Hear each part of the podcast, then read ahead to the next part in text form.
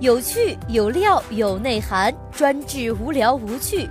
金融街侦探为您解读不一样的财经故事。最新关注到的是死去活来的医生，每年前员工爆料六百亿体检巨头黑幕是否靠得住？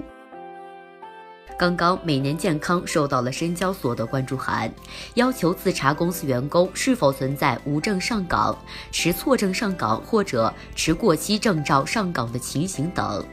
关注函来得及时，昨晚一篇指责每年体检结果有误，导致一客户癌症扩散，还爆料每年大量启用了冒牌医生，用法律漏洞坑骗员工的文章。每年大健康，如果人死了，你就只能挣一次钱了。在朋友圈刷屏，迅速十万加。今天，每年健康发表了声明称，遭遇有组织黑公关，已经向公安机关报案。文章作者自称是广州每年富海门诊部的前员工，工作了四年。二零一八年的一月中旬，该员工听到了旁边业务员说一个客人体检后报告没事，后来却在公立医院里确诊是癌症晚期，并且是全身抗散。作者偷偷调查此事，并且联系上了这个客人，拍了病历回来。从作者提供的二零一七年十一月二十八号广州每年妇孩门诊部彩超的体检结果来看，并未检测出该病人患有癌症。而当患者去南方医科大学中西医结合医院和广东省第二医院等公立医院就诊的时候，却得到了癌症的诊断结果。作者发现，每年的体检报告中彩超的问题最明显。进一步调查得知，体检报告署名的陈飞雪医生，早在2017年的3月份就患重疾走了，而每年则用大量使用他的名字给无证的医生上岗使用。除了该医生外，还有其他的医生名字被冒用的情况。事发之后，每年撤下了客户的 CT、MR 胶囊胃镜的报告。作者调查之后发现，每年的医疗执业许可证里没有 CT、MR 胶囊胃镜的执业许可，而这一些都是有不同程度辐射的医疗设备。每年的一些无证人员在操作这一些专业的医疗设备。除此之外，作者还表示，每年健康利用法律漏洞坑员工。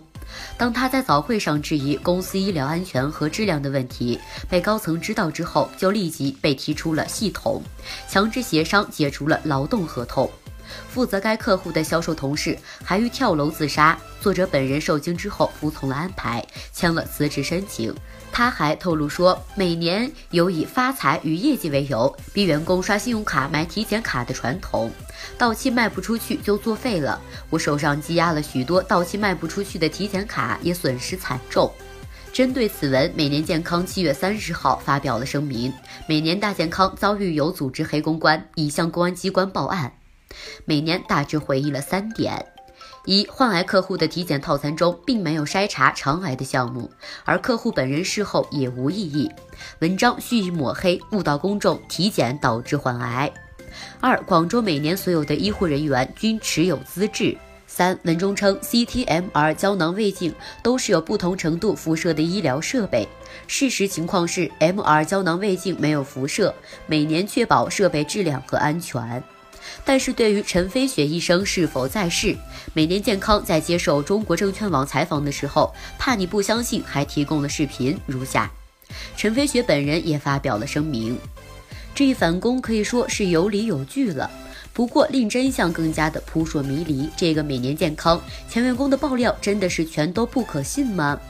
近年来每年健康大举并购扩张，不过也是插曲不断。二零一一年十月份，天意投资董事长于荣将其拥有的每年健康产业有限公司与上海大健康科技健康管理有限公司合并了。新组建的每年健康与慈铭体检、爱康国宾形成了商业体检市场的三国鼎立之势。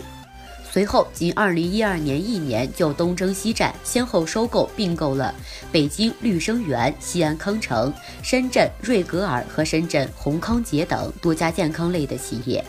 二零一四年，三国之一的慈铭体检 A 股 IPO 受阻，每年健康强势的介入，最终三十七亿元吞下了慈铭体检百分之一百的股权。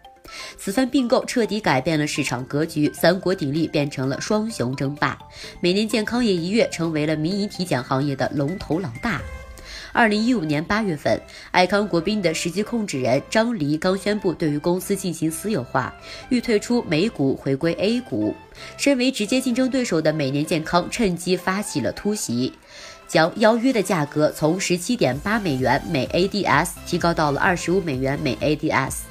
直至二零一六年的六月七号晚间，云峰基金宣布收购了爱康国宾发行在外的百分之一百的流通股。每年健康在商业体检市场独霸天下的梦想破碎。近年，每年健康急剧扩张，却也带来了一系列的问题。根据媒体报道，二零一八年的年中以来，每年健康体检中心多地的分院被曝雇佣了无证的医护人员，体检过程随意，核对身份环节缺漏、误诊、错诊不断。今年六月初，每年健康被湖南本土电视台曝光，长沙每年健康体检中心从核磁共振科室、彩超检查室到抽血窗口，有大量员工无证上岗，并且无证操作医疗机械，涉嫌违法。体检的结果更是频遭客户投诉。